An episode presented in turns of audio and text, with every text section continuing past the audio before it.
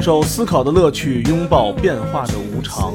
全球首个正三观的双人脱口秀聊天节目《社会大白话》，说白话不白话，赵先生度的明白，带您一期一白话。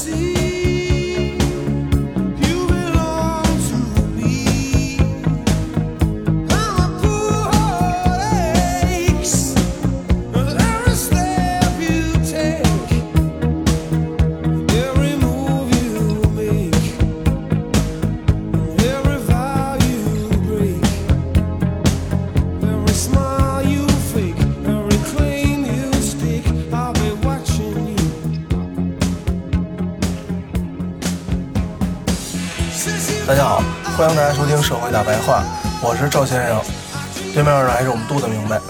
大家好，嗯，上一期呢，我们就说到了这些各种科技的变化，让原来我们的所谓的手艺人吧，或者说是工业类的人才，在工作上发生了巨大的一个改变和变化，变得还是越来越吃力了，或者说还是蛮辛苦的。嗯，但其实呢，受影响的呢，并不是仅限于原来我们这些就是工业方面的这些手工业人才，在我们做办公室的原来那种所谓的白领人才、白领们，对吧？或者知识分子吧，对，也受到了其实挺大的一个影响和变化，大家也都很辛苦很累。对，你看现在办公室的工作啊，也是流程化的、模块化的，对，所以现在离职率特别高。他每个员工啊，都像这台大机器的一个零件儿，嗯，这个零件换了就扔了，换一新的就行了，你干不动了，你再换一个就行再。换一新的。前几天啊，我还读了一篇儿一个 HR 写的一篇分享文章，嗯然后里边就写到说，最近突然间面试了很多今日头条的一些员工。他说呢，这些人的能力都很强，然后呢，我也对他们很尊敬，但是最终我一个都没要。啊，他说一个原因呢，这种大型的公司过于的模块化。他问了几个人，姿态都挺高的啊，说你干什么呀？我是负责什么什么项目的，哪怕是抖音，抖音就是我一起整起来的，嗯，挺狂的啊，听着不赖是吧？嗯他又问人家，啊，那你们这个产品模型是谁是谁出的呀？团队出的。然后那你们这个当时想这个想法跟创意是谁想的呀？团队想的。嗯啊，那你这个运营什么这个所谓这些东西谁整的呀？团队 团队弄的，不是团队有人整，就是团队整的。后来这个小姐姐说了，大家呢都是从一八年今日字节系从零到一的这个这小伙伴们都很棒，嗯，但是呢，一问什么，要不就是团队有人整，要不就是团队一起整的。那你到底整的哪一块哪个东西是你挑着整的呀？倒是都很少，说不出来出来。能力都比较单一，然后呢，负责的更多的是协调什么来吧，就这一堆事儿吧。那不就是 traffic 吗？揣子，对对，所以啊，劳动力的两端啊，就一个是劳动人民，还有一个是知识精英，其实过得都不怎么样。嗯而且还有一点啊，大家肯定能体会到，无论那些坐办公室的知识精英，还是工厂的技术工人，明知道活儿干得越来越多，钱还没怎么涨，却不得不接受这种剥削。不得不接受。我们也发现呢，改革开放四十年以来啊，我们可以生产出更多的财富了，却不能感到幸福感的提高。嗯，以前啊，穷的都吃不上饭了，还能养很多孩子，现在却嗯一个孩子都养不起。现在又什么三孩政策了，对。现在就是咱们身边肯定也有家庭年收入，夫妻俩都比较能干的，嗯，一年咱不如税后吧，税前，我觉得俩人干出来七八十万的税前工资，我觉得是不太难的。嗯，张嘴闭嘴养不起，弄不动，这个那个的。养不起。现在安徽嗯还有山东这几个省都叫急了，人口啊断崖式下跌，已经非常危险了。山东和安徽，包括四川，都是人口流出大省。而且这个本身也是人口大省啊，山东、四川这都人口大省。人才都外流。东北咱们觉着应该是外流的最多啊，其实东北啊反而不是第一名，第一，名好像是安徽，第二名是四川。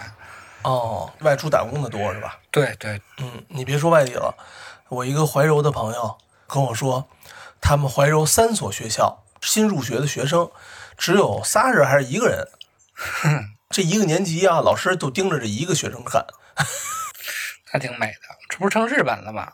啊，对 对对，扔日本了。后来我说这学校不解散啊，说不能解散啊，那那哪能解散？这一年不干了，成他妈小课堂了。那小课堂了。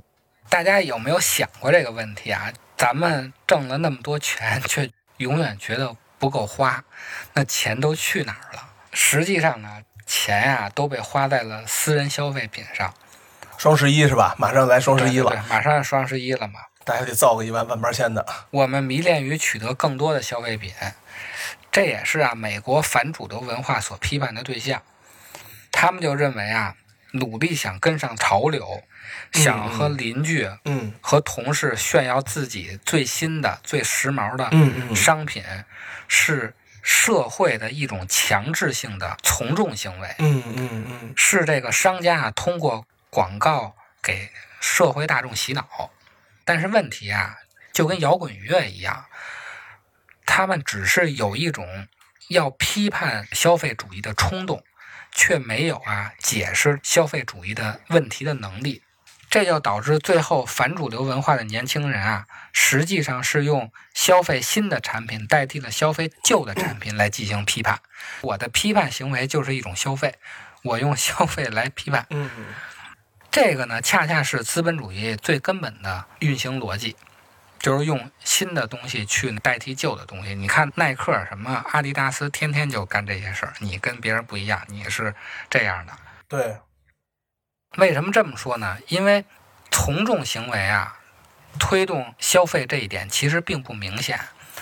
你像小孩儿啊，可能他是有从众行为的，比如说班里头有个孩子买这小猪佩奇了，那我也要有，或者全班都有小猪佩奇了，都有个什么自动铅笔盒了，我也要买。他们是希望合群儿，希望被其他人接受。但是成人就不一样，多数成人买东西啊是为了和别人不一样，他们购买能给自己带来优越感的东西，比如买 Supreme 就显得比较酷，嗯，喝手冲咖啡你就显得更有鉴赏能力。更有品味。对，更有品味。买这个爱马仕包呢，那就是纯属显摆自己更有钱。还有什么显示自己是环保主义的，买点那种环保的产品，环保品牌。对，环保品牌或者服装，什么素食主义的，就这么反正不吃肉嘛，就天天吃生菜嘛。嗯所以恰恰是不愿意随大溜的人，在进行消费开支。消费主义形成的根源，它不是从众行为，它是竞争性消费。但是整个六七十年代西方的思潮啊，却不是这样认为的。比如啊，咱们之前介绍过的鲍德里亚，他在《消费社会》里就指出啊，人们的各种需要是被制造出来的幻觉，使人们误以为我们需要这些东西。消费社会中的需求只不过是系统内在逻辑决定的一个需求。假如这个系统不需要让工人吃饭也能运转，那么就不会有食物。因此，人们消费的需求是这个系统运转的一个必要环节。更深层的理论啊，来自马克思的生产过剩的概念。这个咱们上学时候都学过啊，生产过剩导致的周期性的经济危机，降低工人的工资和增加产量之间是有矛盾的。当过剩到一定程度啊，经济就开始放缓，财富就会破灭，然后再重新来一轮。在自身矛盾的困扰下呢，资本就通过消费商品，还有就是负债融资和破产来改变自身的积累方式，进而避免权力的再分配，也就是咱们之前说过那个倒牛奶的事儿。但是到了五六十年代啊，西方国家进入了一个高速发展的时代，它其实也吸取了之前的教训，不能啊无限的压榨工人的工资，要不然他就没钱买东西了嘛。你自己不是也受影响吗？所以他就开始给工人更多的福利。马克思的理论呢，就好像不管用了。但是大量的商品呢被制造出来，机械化程度呢也越来越高。表面上看啊，确实又出现了一种剩余的现象。嗯再加之呢，咱们一开始说的，二战后大家对信息技术都是持有一种普遍的恐惧的，对国家权力也是持有普遍恐惧的，所以呢，产生了一种说法：之所以五六十年代没有产生经济危机，鲍德里亚就认为是国家通过广告来给大众洗脑，把工人呀转化成了消费者。诱骗工人不断的消费来解决商品剩余的问题。国家呢就通过广告让所有人都有各种各样的需求、冲动和消费的冲动。工业化系统呢就通过社会规范呢来改造大众，从一开始的把他们变成劳动大军，到现在的通过社会规范，同时也给他们改造成了消费大军。然而呢，被灌输的欲望呢是不可能因人而异的，因为商品的流水线生产的东西都是一样的嘛，所以欲望也是千篇一律的。消费主义必定是一个从众行为的系统，它不能容忍任何对规范的偏离，因此就必须向大众灌输虚假的统一的需求，以解决生产过剩的问题。因此呢，消费主义的根源就是使人们消费大众化，以符合生产机器的需求。当然，后期的鲍德里亚开始批评马克思的理论呢，咱们就不说了，这是另外一个话题。总的来说呢，体制的集权逻辑就显现出来了。于是呢，对消费主义的批判就和对大众社会啊、对集权体制的批判联系起来了。整个的反文化运动就表现出一种对国家权力、对主流社会、对体制的叛逆。于是乎呢，反主流文化在批判大众消费以后的结果呢，就变成了以另一种新的消费来代替旧的消费，就形成了一个叛逆的消费者。为什么屠龙的少年最后变成了恶龙呢？批判消费主义的人用一种新的这个消费来代替旧的消费呢？首先啊，大家发现没有？刚才咱们说的鲍德里亚的这个观点呀、他确实能解释为什么天天买买买却不幸福，确实能解释这一点。对，但是这里面有一个新的问题：什么需求是不必要的？嗯，什么需求是必要的？你说这些需求都是国家通过广告来给大众洗脑，但是有的需求呢，它对有的人是必要的，对于有的人是不必要的。比如说啊，我们家养猫就有自动喂水机，嗯，我就觉得这个是必要的。对啊，我特别怕冷，我就觉得那汽车的加热座椅是必要的。但是呢，我不爱运动，我不打篮球，我就觉得那他妈篮球鞋是没必要的。但是人他妈天天打篮球的就觉得那是有必要的，那确实让我蹦得更高了。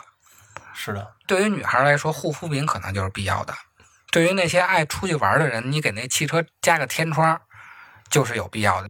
所以，对于每个人来说，哪个是必要的，哪个是不必要的，它是不一样的。所有人啊都觉得别人买的东西是智商税，自己买的东西是他妈必需品，这个就他妈解释不了了。而且，如果广告真的有用啊，也不会后面又出现新的经济危机了。对，现在广告越做越花哨，它要真的能解决问题，怎么还会再出现经济危机呢？所以在这两点上啊，鲍德里亚的观点是解释不通的。问题的根源就出现在马克思的生产过剩的理论上。其他的学者就认为啊，其实没有所谓的普遍性的生产过剩，它只有局部的基于某一类产品的某一个品类的生产过剩。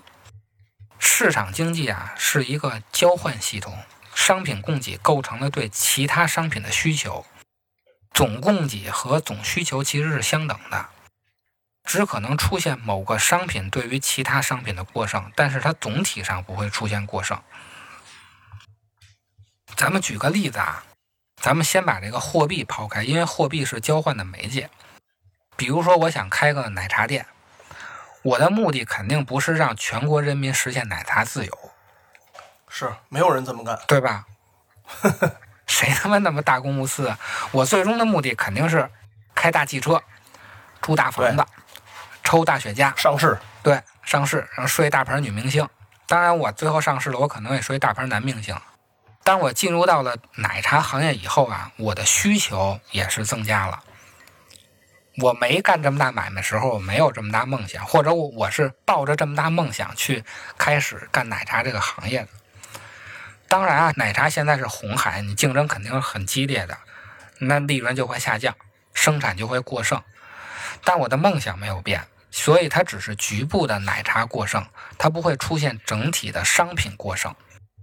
同样啊，移民也不会造成整体的失业。劳动力进来以后，这些劳动力是要吃饭的，他们也有衣食住行的需求，所以劳动力进来以后，他需求也会进来，只是某种劳动类型会出现过剩。你比如说，北非的人都去了欧洲干活去，什么当保姆啊，什么刷厕所的呀，卡车司机，他就挤了当地人劳动人民这个，但是整体他不会出现过剩的。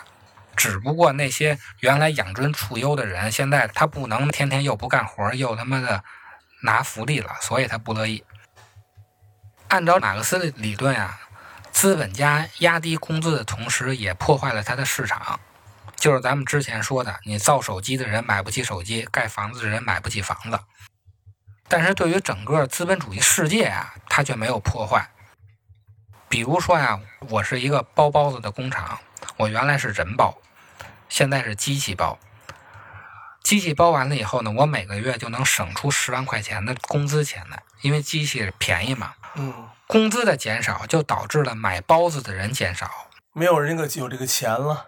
对啊，但是节省下来这十万块钱啊，它其实并没有凭空消失，而是进了资本家的口袋。显然，降低工资啊，确实降低了对包子的需求。但是，当资本家花下这些钱的时候，却增加了对其他商品的需求。整体的需求没有减少，只是从对包子的需求，可能变成了对他们下午茶那马卡龙的需求。对，从劳动人民想买的东西变成了资本家想买的东西。就算资本家不花，把它存起来，它其实也是一样的。存到银行，银行要不就把这个钱借给投资者，他去买生产资料；要不就借给消费者，就他妈用花呗再去买别的东西。整体的商品需求还是不变的。所以呢，实际导致经济危机的原因呀，不是生产过剩，而是钱不够用。消费欲望低的时候啊，大家都会存钱，流动的钱就会减少了。这时候啊，解决的办法不是通过广告给大众洗脑，商品啊多么牛逼，并不是这样，而是注入流动性。现在各个国家啊面对经济衰退的政策依然是沿用这套理论。比如说，现在拜登嗯，给全国人民发钱，日本人民搞的什么购什么的一个什么全民旅游的优惠政策，出去旅游现在就是半价。哦，咱们咱咱们不是也整过吗？咱们也整发了很多商品券，鼓励大家买电器吧，我记得是。对对，没有一个国家面对经济危机时是通过广告给大众洗脑来恢复的，都是发券，要么就是优惠，直接就是给钱。就是给钱，都是通过注入流动性或者增加新的需求。嗯，政府的目标是让这个货币流动起来，而不是真的由整体的生产过剩。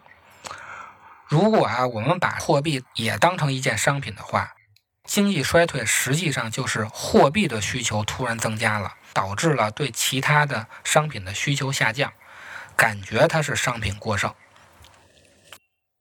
但是六七十年代反主流文化的这些人啊，却把生产和消费看成相对独立的两个过程。这你也不能怪他们，因为那个运动的人大概都是高中生或者大学生，所以在批判消费主义的时候啊，就说是国家把每个人都变成了消费者，所以我们抵制消费主义的办法呢，就是不购物、断舍离。但是刚才咱们说了呀，总收入无论怎么样安排，始终都是要花掉的。你不花，存到银行就是别人花。对，如果要减少你的消费啊，唯一可能的办法就是减少对生产的贡献，就是不挣钱。不挣钱花的就少了，没钱自然就不消费了，就不造了。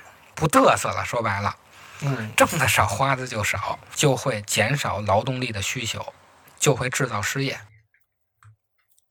所以，消费社会的根本问题啊，不是我们制造了很多虚假的需求。当一个社会十分贫困时啊，任何生产能力的提高总是能直接用于生产生活必需品的，比如说这个什么大米啊、肉啊、上下水啊、通电啊。咱们刚改革开放的时候，大家都觉得挺幸福的，因为之前大家过的都是苦日子，嗯，那真是太苦了。对，那有的饭都吃不上嘛。对，那不是苦。但是，一旦基本的生活需求得到满足以后啊，商品的价值就日益取决于它的尊贵的特点，而不是它以前那些生活的特点了。大家就开始想着开大汽车，住大房子，吃营养绿色食品，买时尚的服装、金银首饰就都出现了。虽然商品作为物质啊，它可以增加每一个人的幸福，但是如果商品作为身份的象征，却不能增加每一个人的幸福，因为身份本身呀、它是一个零和游戏，有胜利者就有失败者，有爸爸就有儿子，不是一个能让全体人民都具有身份的一件事儿。所以，产生具有声望的商品所投入的时间和精力啊，其实就是一种浪费。如果每个人啊都想通过买买买，通过消费，达到在精神上骑在别人头上拉屎，最后每个人就会回到起点。你也垫一个凳子，我也垫一个凳子；你爬一个梯子，我也爬一个梯子。那大家相对的高度是一样，相对关系没有变。那其实，在这些商品上投入的时间和精力就是浪费。消费主义呢，实际上是一种集体的行动困境，而且实际上啊，大多数人并不是出于进攻性，而是出于防御性的消费。嗯，郭美美那样到处显摆的，还有就现在小红书，小红书现在那些女性年薪三百万，是吗？给人的感觉是平均年薪三百万，啊，我以为他大数据给出来这么虎呢。你看吓死宝宝了是平均年薪三百万的。哦，吓死宝宝了。像这些爱显摆的人啊，其实都是少数，大多数人的消费都是防御性的，嗯他只是想保持一个别人对自己的基本尊重的生活标准。嗯比如说，一个职场女性啊，你虽然不能买名牌包，但是你也不能一礼拜不换衣服吧，对对对更不能穿一个带补丁的衣服，对起码要有一个最低的生活标准，不让别人看不起她。对对，大多数人花钱消费，其实就是为了防止丢脸。当这个女孩有一天攒钱买了一个 LV 包的时候，原来比她优越的那些人呢，为了继续保持这种优越，那就会买更贵的。嗯所以，只要有一个人想要保持体面的生活水平啊，他就会导致其他人为了获得更优越的地位而花更多的钱。嗯除了这种啊，还有一种更隐形的竞争性消费，就是买房。其他商品啊都是能无限制造的，但是土地不行。对，你看上的地，那别人肯定也看上了。同样一百平的房子，三环估计就得十五万，大兴可能就比如说大兴五万吧。每平米多花十万块钱买的是什么呢？你买的是时间，嗯嗯每天呢从两个小时的通勤变成了半个小时。为每天能多睡这一个半小时呢，你就每平米多花了十万块钱。嗯但是这种人呢，你也可能是平时穿的普普通通的，骑共享单车上班的，所以这种炫耀是一种隐性的消费。走路上班我就是有钱的，他妈的开车上班反而是没钱的，对，您坐飞机上班那阵更没钱的。对您更没钱的。啊嗯这种东西呢，它就不是那种炫耀性消费，不明显，大家感觉不出来。对，这样看呢，消费社会啊，更像是一个军备竞赛，它不意味着消费者被广告洗脑了，只是所有的人都陷入了一个集体的困境。